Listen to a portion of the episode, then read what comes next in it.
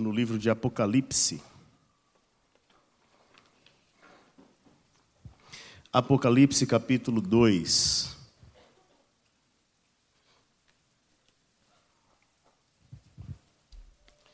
Nós estudaremos os versos 8 a 11.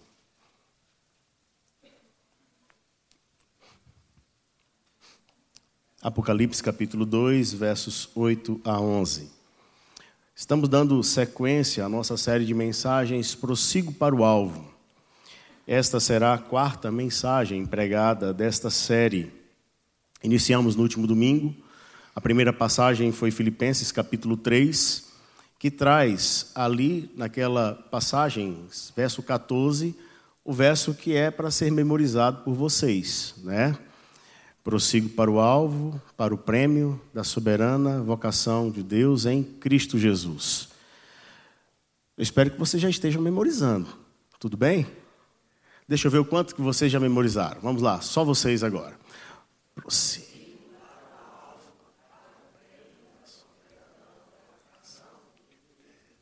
Ah, tá, tá, tá quase, tá quase, né?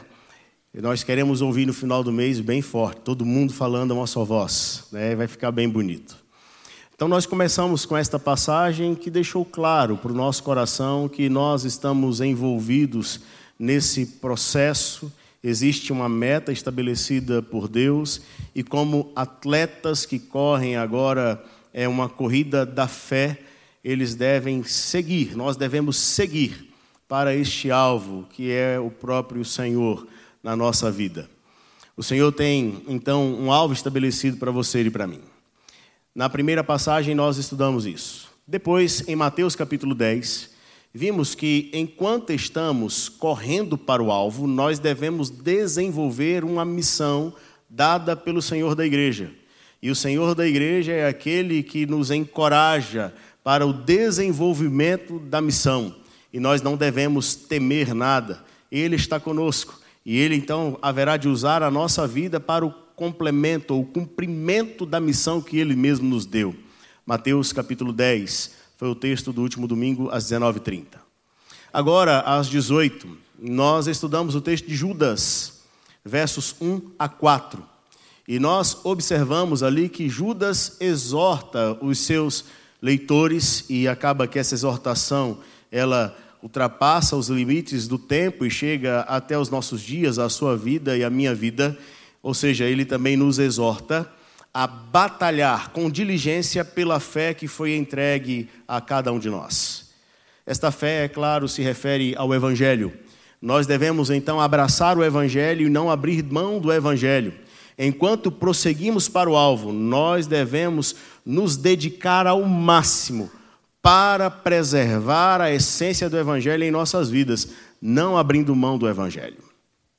Agora, em Apocalipse capítulo 2, versos 8 a 11, nós veremos que enquanto estamos prosseguindo para o alvo, nós não estaremos livres de sofrimentos. Enquanto estamos prosseguindo para o alvo, como igreja, nós poderemos enfrentar momentos que nos levarão às lágrimas. Nós podemos enfrentar momentos em que sofreremos. Mas mesmo diante do sofrimento, nós não podemos retroceder. Nós devemos continuar prosseguindo para o alvo. Apocalipse capítulo 2, versos 8 a 11, nos fala da igreja de Esmirna.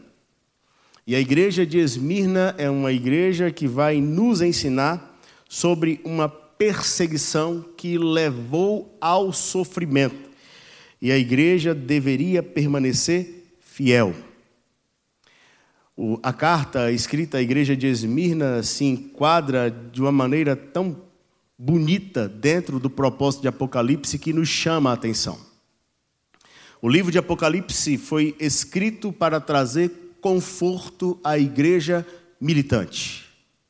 O livro foi escrito para trazer consolo aos nossos irmãos do primeiro século e a toda a igreja ao longo dos anos que passa por luta Igreja que chora, que sofre, mas que recebe da parte do Senhor a certeza de que continua sendo cuidada por Deus e que jamais será desamparada por aquele que a ama.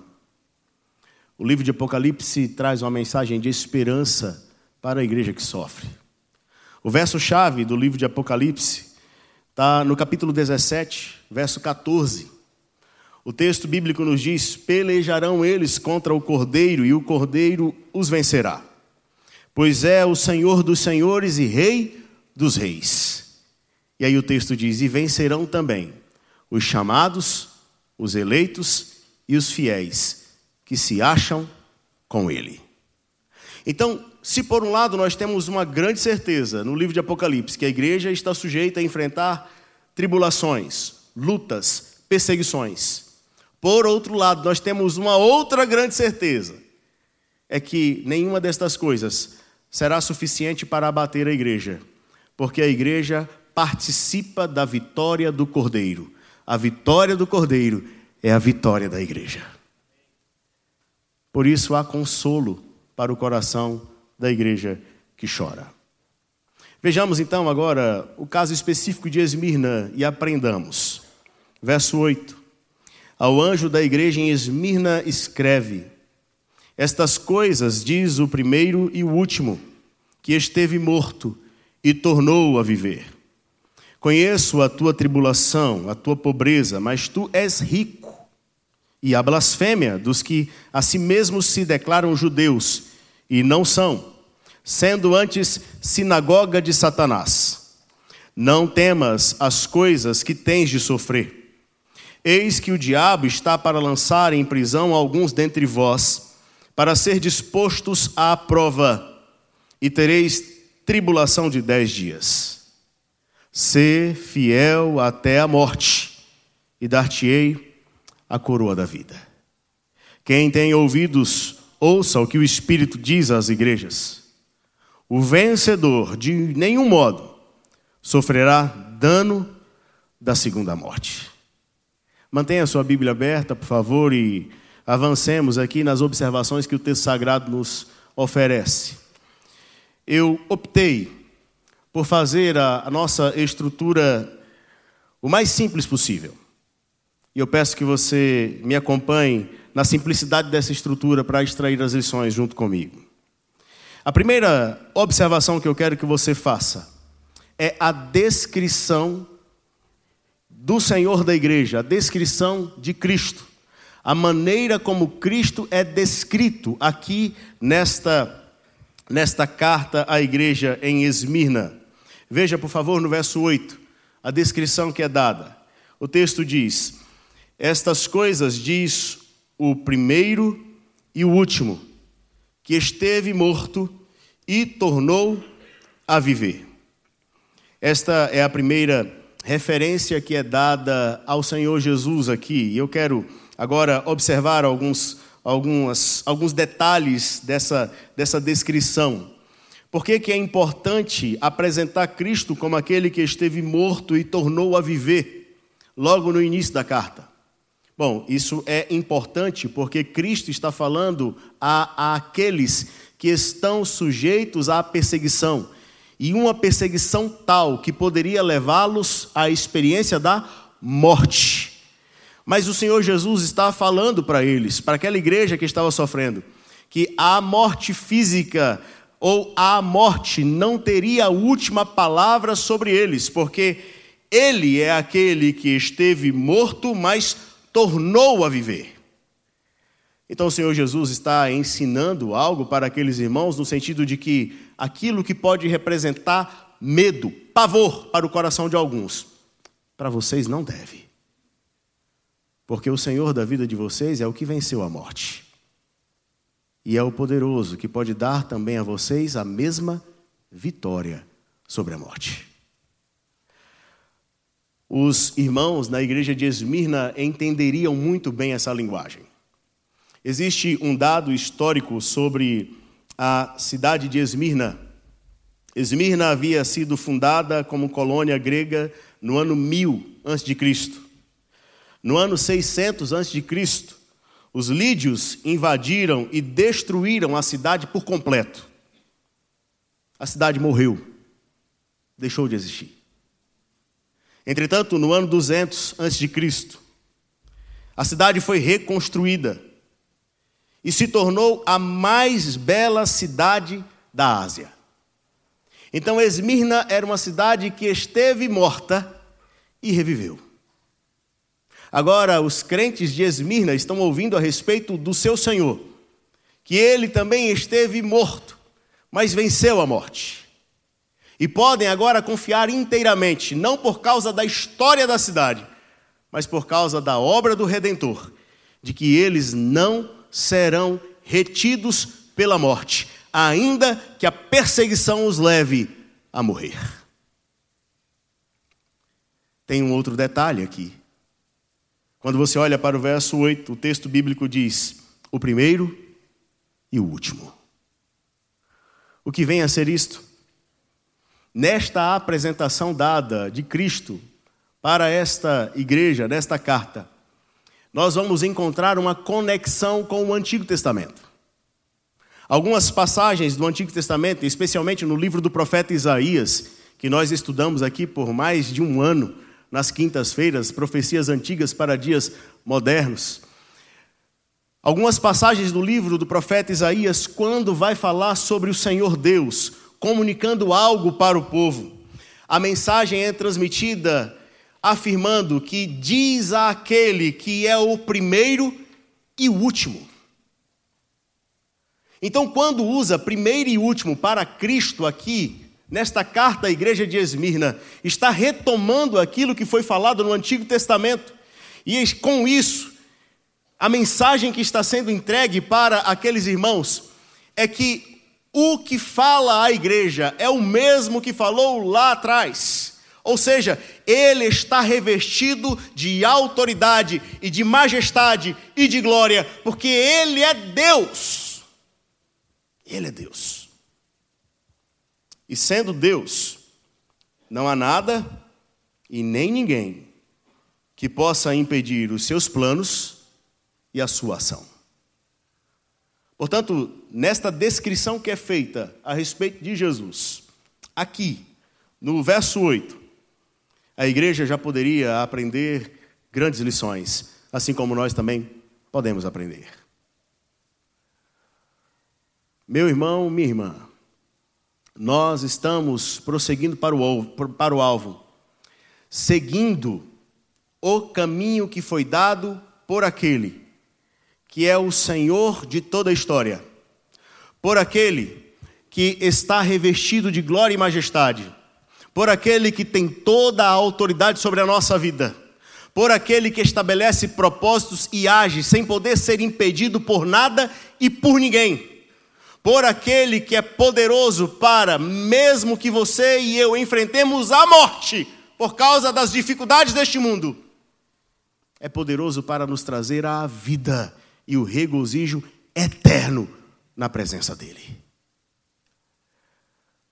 Isso nos conforta, ainda que tenhamos que enfrentar lágrimas. Ele continua no trono, regendo tudo, como Deus fiel. Agora, uma outra observação no verso 9. Veja no verso 9 a declaração sobre o que, que ele conhece. O conhecimento dele. O que, que é revelado sobre o conhecimento de Cristo nesta passagem? O texto bíblico vai dizer que ele conhece a tribulação. Ele conhece a tribulação. A ideia de tribulação é a ideia de aperto, sufoco, esmagamento. Eu gosto muito de falar de tribulação usando uma ilustração. E eu não sei se alguém, alguém vai se identificar na hora que eu der essa ilustração aqui, se isso já aconteceu com você. Mas a ilustração que eu gosto de usar para falar de tribulação é da quina da parede, do canto da parede. Calma que não termina aí. Imagine você está sendo perseguido por um cachorro, sabe, um Rottweiler, babando, com os dentes do lado de fora, assim, pronto para te morder. e você já correu tudo que poderia correr. E chegou um determinado momento que tudo que você achou foi a quina da parede. Você não tem para onde sair. E à sua frente está aquele lindo cachorro Rottweiler babando, pronto para te morder. Isso é tribulação. Isso é tribulação, um aperto desesperador. E você não consegue encontrar uma saída, uma solução. O Senhor está dizendo que conhece a tribulação do seu povo. A igreja no primeiro século estava sendo espremida. A igreja no primeiro século estava sofrendo. Irmãos nossos estavam sendo levados à morte, literalmente à morte. Irmãos nossos estavam perdendo seus bens. Os nossos irmãos do primeiro século estavam passando por um período terrível de perseguição. Terrível de perseguição. Mas o Senhor da igreja vira para a igreja e fala assim: Eu conheço a sua dor. Eu conheço a sua angústia. Eu conheço a sua tribulação. Eu conheço a sua quina da parede. Não existe absolutamente nada que esteja encoberto dos meus olhos. E tudo o que está se passando no seu coração, tudo o que está se passando na sua tribulação, está desvendado diante de mim, e eu enxergo e conheço todas as coisas. Como atleta, enquanto você está correndo para o alvo e sofre e chora, você não pode pensar que o seu sofrimento, o seu choro, as suas lágrimas são desconhecidas do Senhor da sua vida. Ele conhece cada detalhe, cada coisa, cada área. Nada passa despercebido dos seus olhos nada. Mas continue olhando para o texto. Diz assim: que conhece também a pobreza, a tua pobreza. E aí tem assim, mas tu és rico, né? É interessante isso. Conheço a tua pobreza. Eu mencionei agora há pouco as lutas que aqueles irmãos estavam enfrentando. Bom, primeiro, é importante lembrar que muitos deles vieram de classes mais pobres. Alguns deles eram inclusive escravos. Então, eles já passavam por algumas privações decorrentes da sua própria trajetória. Mas, somado a isso, existia ainda o fato de que muitos deles estavam sendo saqueados pela perseguição. Então, os seus bens estavam sendo tomados. E outros renunciavam os métodos ilícitos por fidelidade ao Senhor da sua vida. Consequentemente, pagavam preços altíssimos que os levava até mesmo a passar por necessidades nesta esfera. Então, materialmente falando, eles estavam enfrentando uma escassez, uma pobreza, mas o Senhor da igreja vira e fala assim: vocês são ricos. Porque pode até faltar alguma coisa, materialmente falando, entretanto, espiritualmente falando, vocês foram enriquecidos, supridos em todas as coisas, através de Cristo Jesus, o Cordeiro amado. É tão interessante, queridos, o quanto Muitas vezes as adversidades pela escassez do que é material abate os atletas de Cristo. Esses atletas precisam ouvir essa palavra de que materialmente falando podem até passar por situações de privação, entretanto espiritualmente foram supridos e enriquecidos para a glória de Deus. não possuem mais necessidades no que diz respeito à sua vida espiritual diante do Senhor. Mas observe ainda o verso 9, porque o, texto ainda vai dizer que conhece também a blasfêmia dos que a si mesmos se declaram judeus e não são, sendo antes sinagoga de Satanás. Alguns que batiam no peito para declarar de si mesmo algo sobre a verdadeira religião, mas não eram. Não eram. E além de não ser, eles se levantavam contra a igreja do Senhor por meio de blasfêmia ou palavras injuriosas, falando mentiras. Eles são sinagoga de Satanás porque Satanás, o diabo, é o pai da mentira. Então eles replicavam mentiras sobre o povo de Deus para levar ao povo de Deus mais sofrimento. Homens usados pelo diabo para proferirem mentiras contra o povo de Deus, buscando aumentar o sofrimento para o povo de Deus, ou sobre o povo de Deus, melhor dizendo.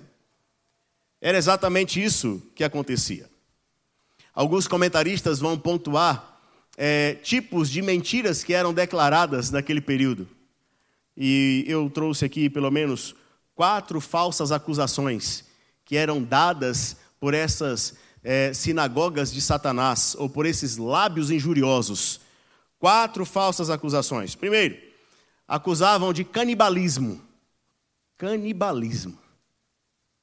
Porque eles se reuniam para comer pão e vinho, para celebrar a Eucaristia ou a Santa Ceia. Só que era o corpo e o sangue, então, canibais. E isso era, então, pontuado. Eram acusados de imorais, porque as celebrações eram também chamadas de festas do amor, onde celebravam o amor de Deus revelado a eles e o amor entre o, o, o próprio povo de Deus ao próximo, cumprindo os mandamentos. Mas para aqueles que não entendiam, tá vendo? São imorais, se reúnem lá para poder fazer as suas festas do amor. Acusações falsas. Destruidores de família, porque preferiam morrer do que negar o seu Senhor. Revolucionários, desleais ao império porque eles decidiam não se prostrar diante do imperador e não se curvar, reconhecendo o imperador como Deus, mas eles confessavam tão somente Jesus. Por conta destas coisas, estas sinagogas de Satanás se levantavam para mentir e blasfemar contra os servos do Senhor. E sabe o que o Senhor está dizendo? Eu conheço as mentiras que são declaradas e conheço os mentirosos. E tem um detalhe: no meu tempo, eu os visitarei com juízo. A igreja então deveria descansar, porque o Senhor conhecia o seu coração. Avancemos para o verso 10 agora. Veja comigo no verso 10 o que é que o Senhor anuncia para essa igreja. Qual é o anúncio que é feito? O texto diz: Não temas as coisas que tens de sofrer. Eis que o diabo está para lançar em prisão alguns dentre vós, para ser dispostos à prova, e tereis tribulação de dez dias. Qual é o anúncio? Nós vamos dividir aqui em duas partes. A primeira delas, o diabo está para lançar em prisão alguns dentre vós. Sim, alguns irmãos estavam sendo levados literalmente para a prisão. Basta você se recordar, meu irmão, minha irmã, que quando o apóstolo João escreveu o livro de Apocalipse, onde ele estava? Na ilha de Pátimos, fazendo o quê? Curtindo férias, praia, aguinha de coco. Não, porque nem era lá na Terra Santa. Ele estava ali cumprindo um tempo de aprisionamento. Ele estava preso, encarcerado. Era exatamente isso. E por quê? O texto sagrado, lá no capítulo 1, vai dizer que era por causa do testemunho da palavra, por causa do testemunho de Cristo. Então o Senhor Deus está falando para a igreja assim: olha, estejam atentos, o diabo, que é o vosso adversário, Aquele mesmo que anda como se fosse um leão, rugindo, procurando alguém para devorar. Ele estará à caça. e vai fazer de tudo para levar alguns dentre vós para a prisão, julgando com isso trazer maior tribulação para o coração de vocês. Esse é o primeiro anúncio. Aterrador, assustador. Imagine, você está aqui e recebeu uma carta do Senhor falando isso. Se prepare, porque amanhã Amanhã a bandeira do Brasil mudou e vão entrar na sua casa, te arrastar e te levar para a prisão, porque você não pode mais falar de Jesus, não pode mais falar do Evangelho, não pode mais falar que Deus criou homem e mulher, macho e fêmea, e agora você vai ter que ser morto, vai para a prisão. E aí?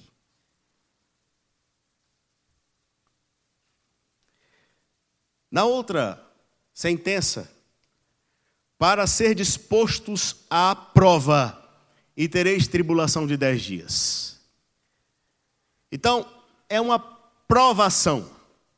A tribulação vem sobre a vida da igreja e vai provar a igreja. E a provação, meu irmão, minha irmã, entenda. Quando Deus permite que a provação venha sobre a sua vida e a minha vida, Deus não permite que a provação venha para nos esmagar ou para nos destruir, mas Ele permite para que a provação venha, a fim de que você e eu cresçamos na fé e nos tornemos mais parecidos com o Filho dele, Jesus Cristo.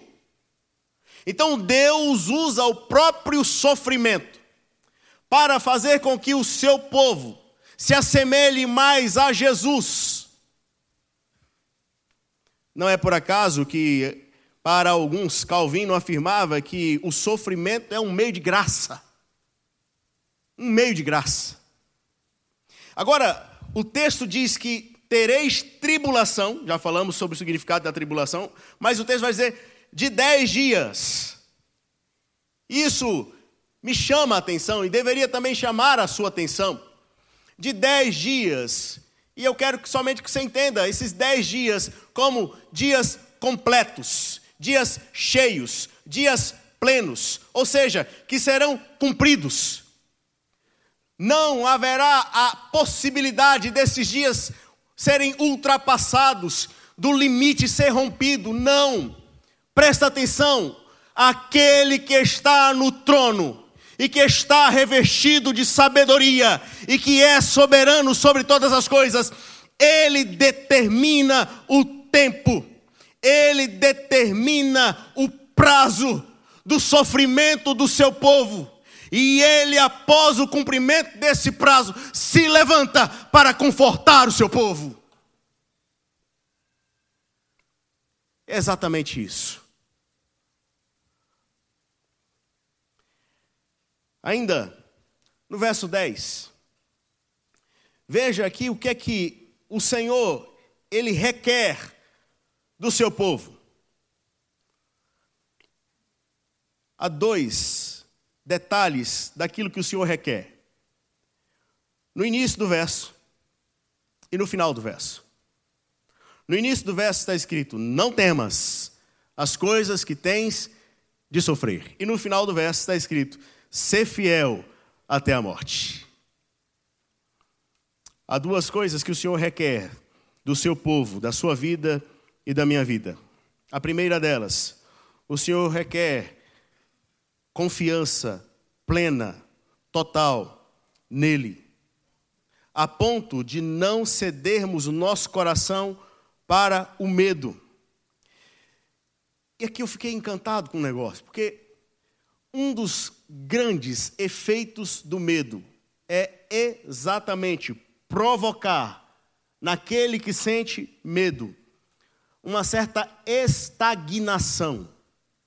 O medo tende a levar as pessoas a ficarem paradas, sem dar um próximo passo.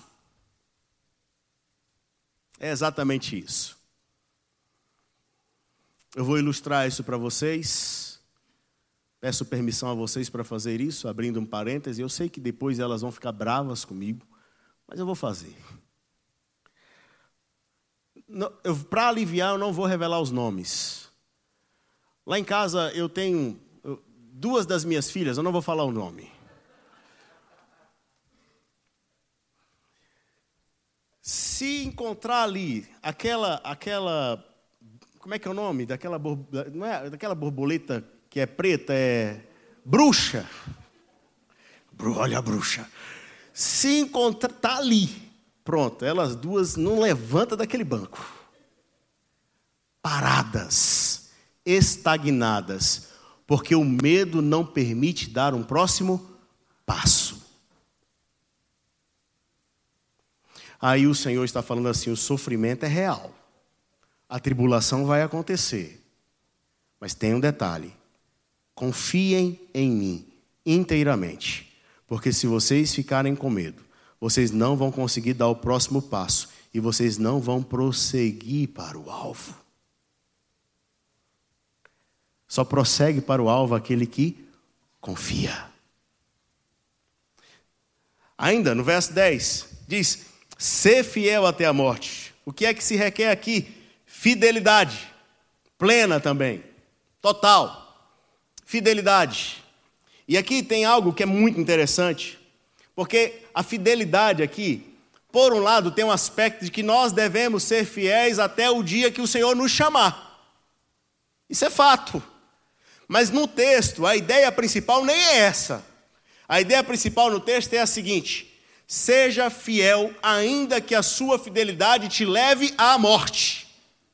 Ainda que por conta da sua fidelidade a sua vida seja requerida, não abra mão, permaneça fiel. Continue fiel ao Senhor. Continue fiel. Não desista, mas permaneça. Agora, chegando ao verso 11, meus queridos irmãos. Vejam comigo o final do verso 10 e o verso 11. O texto diz: Ser fiel até a morte, dar-te-ei a coroa da vida. Quem tem ouvidos, ouça o que o Espírito diz às igrejas. O vencedor de nenhum modo sofrerá dano da segunda morte. O último, a última observação é: o que é que o Senhor promete para a sua igreja aqui? O que é que o Senhor promete? Nós temos duas promessas. Uma no verso 10 e uma no verso 11. No verso 10 nós temos uma promessa para aqueles que permaneceram fiéis. O texto diz: Dar-te-ei a coroa da vida. A coroa da vida. Mais uma vez, os nossos olhos agora se voltam para a cidade de Esmirna. E na cidade de Esmirna é, tinha um estádio onde todos os anos eram celebrados jogos atléticos. E esses jogos eram famosos, jogos famosos. E aqueles jogadores, eles faziam de tudo, de tudo, para disputar com a finalidade de vencer e ganhar uma coroa de louros. Uma coroa de louros. O Senhor Jesus está falando para os crentes da cidade de Esmirna que aquele que permanecer fiel, que não retroceder, que prosseguir para o alvo, receberá não a coroa de louros, que logo se estraga, passa, acaba, e que no ano que vem pode não ser novamente do atleta que venceu, mas de um outro. O Senhor Jesus está dizendo que tem para os seus uma coroa da vida. É difícil precisar o que significa essa coroa. Eu, particularmente, não consigo imaginar que seja uma referência literal a uma coroa colocada. Não. Mas entendo de maneira particular que seja um reconhecimento e uma entrega de uma honra que jamais poderá ser destituída, porque nós a receberemos para permanecer na presença do Senhor para todo o sempre. No verso 11, a outra promessa: o vencedor de nenhum modo sofrerá dano da segunda morte. Então nós, nós começamos o texto no verso 8 falando sobre aquele que esteve morto e tornou a viver, que é poderoso para dar vida, ainda que os fiéis sejam levados à morte. Ele é poderoso para dar vida. E agora a ideia se fecha no verso 11 dizendo que estes fiéis, Estes que foram alcançados pelo Senhor, estes que permanecem com Ele, que prosseguem para o alvo, ainda que enfrentem a morte fisicamente falando, eles jamais se encontrarão em um estado de separação do amor de Deus, da graça de Deus, da presença de Deus, jamais.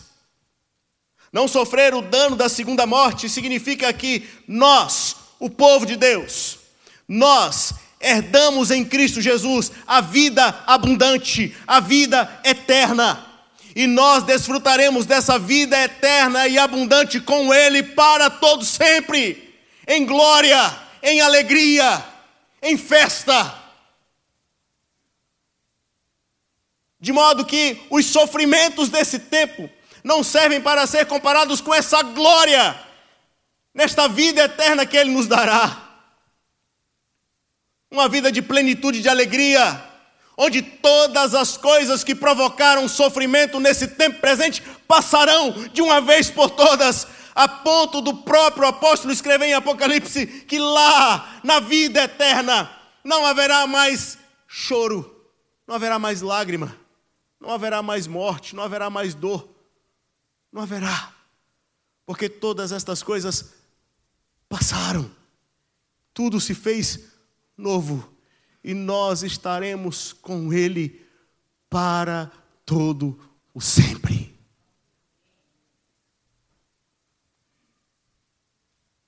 Estaremos, porque a obra dele garante. Mas enquanto esse dia não chegar, meu irmão, minha irmã, prossiga para o alvo. Permaneça firme. Ainda que Enquanto você estiver prosseguindo, você precisa enfrentar sofrimento, lágrimas, tribulação. Continue. Prossiga. Prossiga. Li certa vez um autor, e eu infelizmente não vou lembrar o nome dele, sou péssimo para guardar nomes. Acho que por causa da dificuldade do meu nome eu tive esse, esse problema aí, sabe? Tenho uma dificuldade de guardar nomes. Mas li certa vez um autor falando atribuindo a Calvino um pensamento. Eu achei interessante demais. Achei interessante demais. Ele fala que Calvino dizia: Nós devemos saber o caminho e o local onde queremos chegar. E seguir esse caminho em busca do alvo. Em busca do alvo. Entendendo que Haverão dias que nós estaremos correndo como os cavalos. Mas haverão dias em que nós não estaremos correndo, mas estaremos ali caminhando, com passos ligeiros, mas não correndo. Haverão dias em que nós estaremos seguindo para o alvo, mas não com passos ligeiros, mas com passos lentos, mas prosseguindo para o alvo. Haverão dias em que nós não estaremos com passos lentos, mas estaremos andando meio que arrastados, mas prosseguindo para o alvo. Haverão dias em que nós não conseguiremos andar, nós estaremos nos arrastando, mas prosseguindo para o alvo. Sempre na direção estabelecida pelo Senhor. Jamais retrocedendo. Jamais voltando. Eu sinceramente não sei que dia que você está vivendo. Não sei se hoje você veio aqui correndo. Não sei se hoje você entrou aqui com passos mais lentos, ou quem sabe até mesmo se arrastando por conta da dor e do sofrimento que tem se levantado contra a sua vida. Mas eu quero dizer a você, em nome de Jesus, prossiga para o alvo.